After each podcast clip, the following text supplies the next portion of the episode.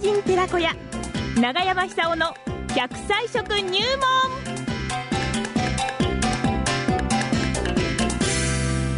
さあ、それでは奈良浜出身食文化史研究家、長寿食研究家、長山久夫さんにお話を伺ってまいりましょうかね。電話つながりましたよ。長山さ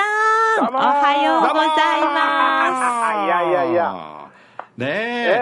えあの、長山さんね、えええーご出身の奈良浜町なんですが、はいはいはい来月の10日ね、ええ避難指示が解除される予定なんですよ。あええあ、よかったですね。まあ本当にあのこれね、あの大前進ということなんですが、ただ、住民の方にとってみるとね、ええやっぱりまだちょっとね、早いんじゃないか、解除がねあ、ー早いんじゃないかって声もね、ええまあ、ありますので、その辺をこう丁寧に、住民の皆さんの声を丁寧に聞いてね、行政は、国は進めてもらいたいと思ってますね。それやっぱり大事でしょううね。ん水なんかどうなんですか大丈夫なんですかねあのー比較的奈良浜町は、はいえー放射線量も低いですしね、す、ええあそのあたりはそうです全部調べているので、あ、いや、あの、秋になったらい行こうと思ってるんですけども。ぜひぜひぜひ、帰れますよね。ぜひあ、それは楽しみです。ぜひ天神岬に立って、いや、そこに行きたいんですよ。あー本当縄文遺跡があっ てですね。笑ってください本当にあそこ行きたいんです。天神岬に立って、ええ太平洋あをそこに見行なくと、があらのーき昔の木戸村が全部見えるんですそよう。ですよ、そうですよ、ええそうです私の家もちっちゃく見えるんです。ああ、ええそうなんですか、そのくらい、あの、眺めのいいところで、はいもう目目をこう左の方に転じるともう太平洋ですから、そうですね、非常にこう気分が爽快になってですね、うんストレスなんて一気に吹っ飛んじゃうんですよね。まさにそうですよ、ええ天神岬に立つとね、そうです。はい、そうですよあね。ぜひ行きたいですね。はい、じぜゃあひ楽来してみくがださ増いえました。。ねええさあ、あの7月に入りました、今日は4日ということなんですが、はい。いやー、1年の半分が終わっちゃいました よ。早いこれ早い。ね、年取れば取るほど早いんですよ。早いええでは80歳を超えている長山さんからするともうあっという間ですかあっという間、本当にあっという間です。うんなんかね、あの漠然としたあの不安感がだんだん増えてくる感じですよね。そうですね。あようやくですか、ようやく不安感 が。いや、あのね、 でもあの一方で否定しながらですね、え一方で、ええーそれをこう、はいなんか肯定しなくちゃならない年かなっていう感じもしてですあねー、ええいろいろ覚悟決めなくちゃならないですよ。なるほど、覚悟を決めながら生きてる。いいことですよ、覚悟を決めるってね。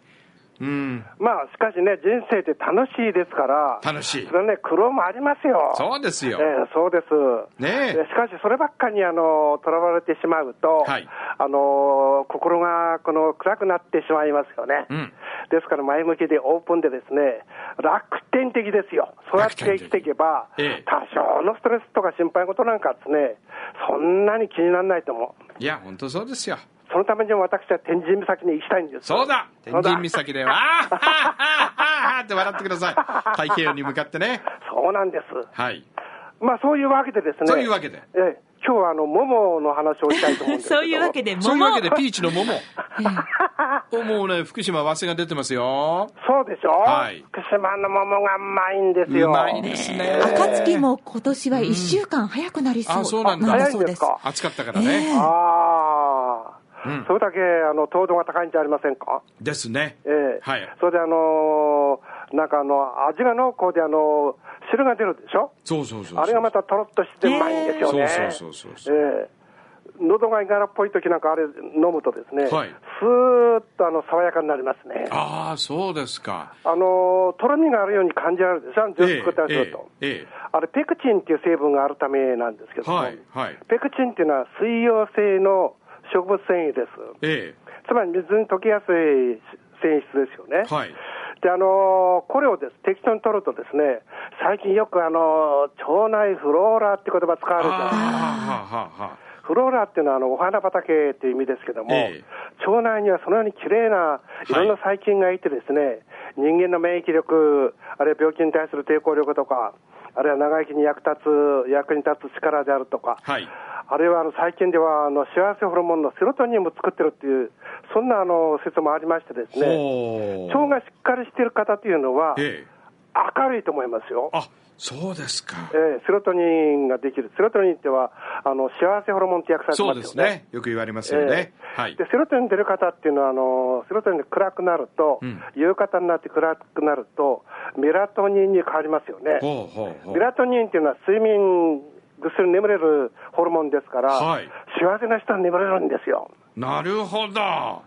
で、そのためには腸をしっかり環境を整えてやる必要があると。ええ、そこで役に立つのが、桃に含まれてる、えー水溶性のお植物繊維の、えーペクチンであると。はあでそういう桃にはあの効果もあるんですよね、ええええもちろんそればっかじゃないですよ。はいいろんな成分、あのクイーン酸であるとか、リンゴ酸であるとか、ええちょっと酸味がありますよね。はいはいはい甘みの中に酸味があるから、味がこの独特のあの桃の味になってるわけですよね、え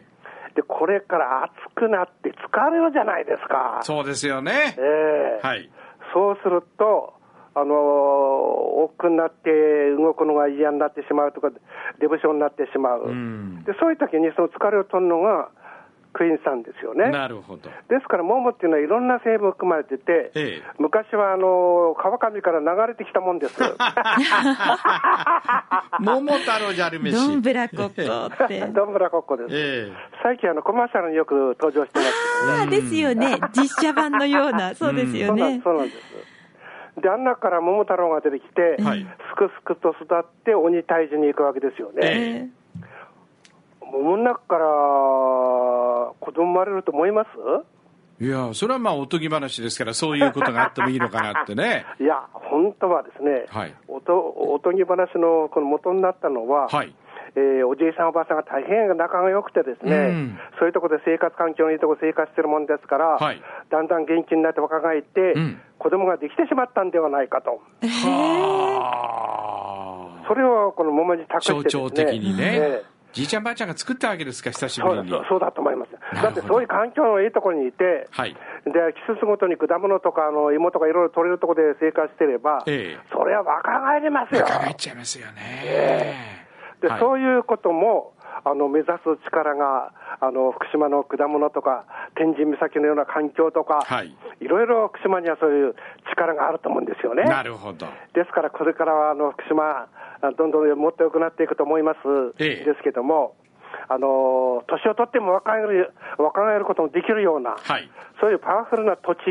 の力っていうのもの見直してほしいなって感じしますね。そうです天ね神岬に行けば絶対そうなるん ですよ。やっぱり思い出の地なんですねええあそこ登っていくの楽しいんですよ、だんだんだんだん景色が展望してきてですね、そうそう